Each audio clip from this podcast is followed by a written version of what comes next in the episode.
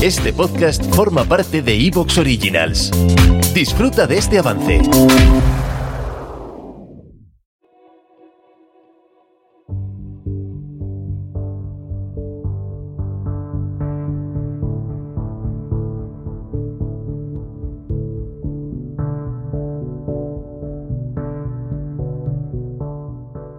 Nosotros tenemos asumida la manera de vivir, nuestros valores, la manera de asumir las cosas, la, manera de asumir qué es felicidad, la manera de asumir qué es fracaso, la manera de valorarnos a nosotros mismos y a los demás, viene totalmente marcada por un patrón social. Salir de ese patrón social no solo es posible, es que para ser una persona sana mentalmente, siempre volvemos a las palabras de Bertrand Russell, para ser una persona sana mentalmente hoy en día, tienes que salir del patrón social.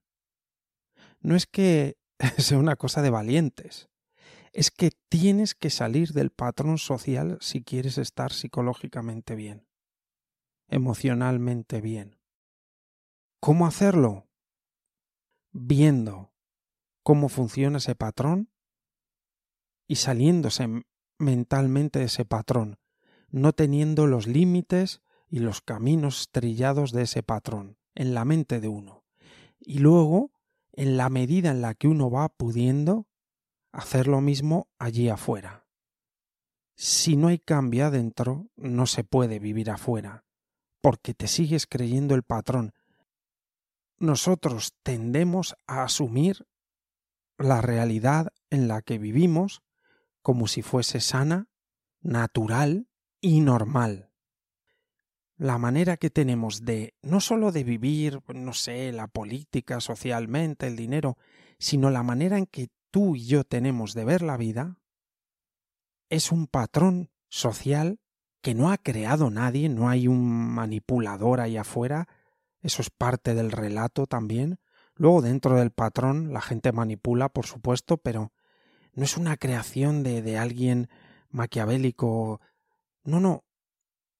Es la formación de una creencia, de un cuerpo de creencias, de un cuerpo de ideas, asumidas en algunos casos por la influencia a lo largo de los años y a lo largo de los siglos, en algunos casos por la influencia de la religión, en otros por la influencia, pues incluso por una influencia social, estética, por las razones que sean, todo eso a lo largo del tiempo se ha ido sumando, se ha ido sumando y hay un patrón a la hora de ver la vida.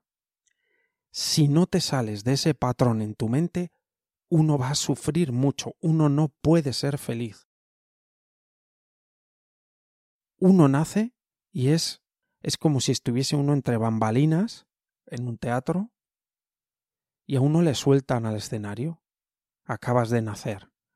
Probablemente cuando te sueltan al escenario es cuando uno ya tiene conciencia de vida y personas adultas, pues probablemente no, yo siempre hablo de los 20 años, pero no hace falta llegar hasta allí, pues no lo sé, a lo mejor con 14 o 15 años uno ya es una persona, ahí todavía queda eh, una gran poda de neuronas y unos cambios hasta que uno se convierte en un ser adulto completo, pero a partir de ahí, a partir de ahí, alguien te da un empujón en la espalda y uno sale a ese teatro a ese escenario. El público está ahí y todos solo esperan una cosa, que uno represente un papel, el que sea que le haya tocado. ¿Te ha tocado mujer año no sé qué? Pues tienes que hacer esto, esto, esto y esto. Te tiene que gustar esto, te tiene que disgustar esto. Tienes que ser así, esto es ser bueno, esto es ser amoroso, esto es ser buena persona, esto es tener una experiencia espiritual incluso. Las experiencias especiales también están delimitadas, suelen ser así, hay que hacer así y pasa esto.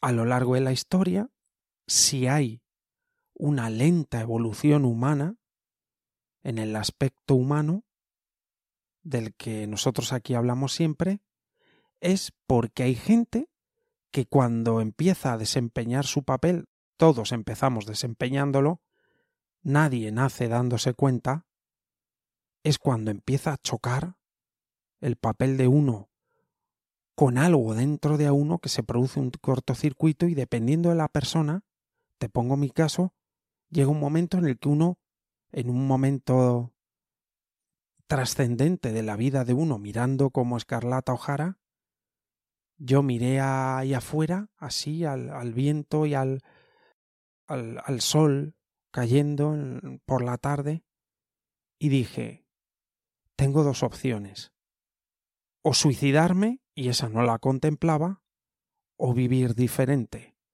porque el papel que me han dado, no el papel en sí por lo que tenga que hacer el papel, jugar con las reglas que me han dado, me resulta insoportable. Insoportable. Prefiero no vivir. No hace falta tener depresión para pensar eso. Porque en el fondo no estás pensando en suicidarte, simplemente estás pensando en que eso no es para ti. Y tienes que asumir riesgos y, y las cosas negativas que puedan sucederte por salir de ese patrón. Luego te das cuenta de que era al revés. Si sales del patrón, lo malo que pasa tiene mucho menos peso. Al menos esa es mi experiencia, pero creo que es para todos. ¿Por qué? Porque el patrón no es sano. El patrón es una mezcla de lo mejor, pero al mismo tiempo está todo lo demás, está todo lo peor. Y todo lo peor uno se da cuenta de que está ahí porque sí. Por ejemplo, el, el, nivel de culpa que todos experimentamos, o mucha gente experimenta, y vergüenza, puede tener que ver con una influencia de la religión y la culpa y una serie de cosas así, y está en todos, aunque no seas una persona religiosa, aunque rechaces de pleno, como está en la cultura, como todo el mundo lo ha asumido desde hace siglos, pues eso está en nosotros, eso es parte del patrón. El patrón no es el consumo y el consumismo, que eso es de hace no tanto. Pero es que no mucho, hace 30 años las personas se compraban las cosas para que durasen. Lo del consumo por consumir, por entretenerme, de usar y tirar, es muy reciente, y como siempre te digo, eso va a durar muy poquito incluso puede que lo veamos nosotros. Terminar. Va a durar esto, esto de usar y tirar, tiendas de ropa que cuestan tres euros las prendas, eso va a durar muy poquito, va, no se va a recordar en la historia de la humanidad. Va a ser un momento muy corto. Todo fabricándose en China y, todo eso, la globalización, eso va a durar cinco minutos de la historia. Bueno, cinco, un minuto, un instante. Porque es insostenible, eso es una locura más dentro de este patrón. Pero eso es una locura que hemos asumido como normal. Y ahí es donde entra la indefensión aprendida. Te voy a dar tres factores que creo que hay ahora entre nosotros. Uno es, y es básico para mí, es la indefensión aprendida. Te empujan en esa obra de teatro y te digo, todo lo que creemos tiene que ver con esa obra de teatro. Esto hay que pensarlo es impresionante. Como te he dicho, lo de la culpa, uno cree que lo de la culpa es algo natural.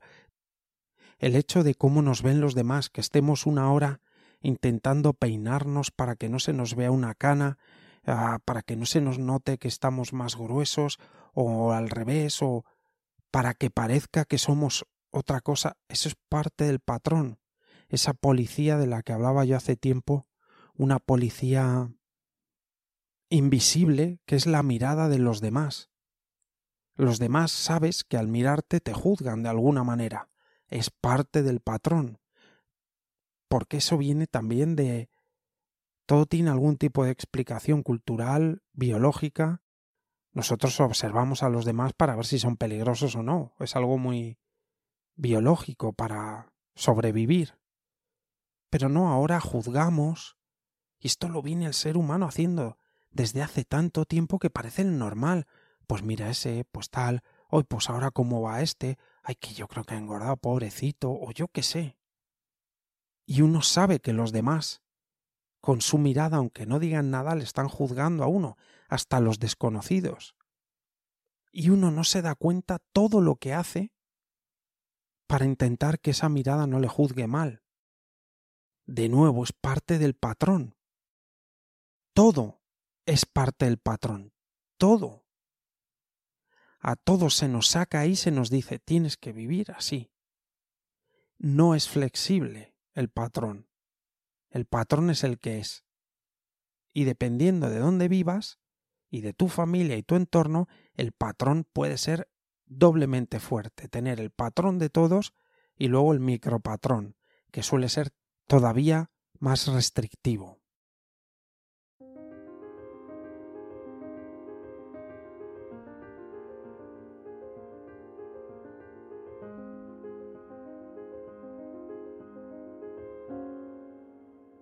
Para mí el primer factor es la indefensión aprendida.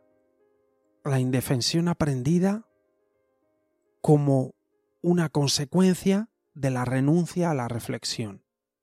En cuanto nos empujan ahí, lo único que queremos para ser aceptados en la tribu es encajar, como sea, que no se note que estamos aquí, que nadie nos diga nada negativo, que nadie nos juzgue mal. Para eso, ¿qué hay que hacer? Encajar. Allá donde vayas, encajar. ¿Qué hay que hacer aquí? Aquí todos pasamos por debajo de la mesa y cuando sales te pegan en la cabeza. Ah, pues muy bien, voy a hacerlo. ¿Por qué lo hago? Porque lo hace todo el mundo porque es el patrón. Pero todo lo demás es es lo que hay, así es la vida, no, no, la vida no es así, el patrón es así.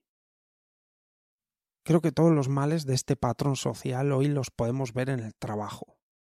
El trabajo es el, el centro donde el patrón más... ¿Te está gustando lo que escuchas?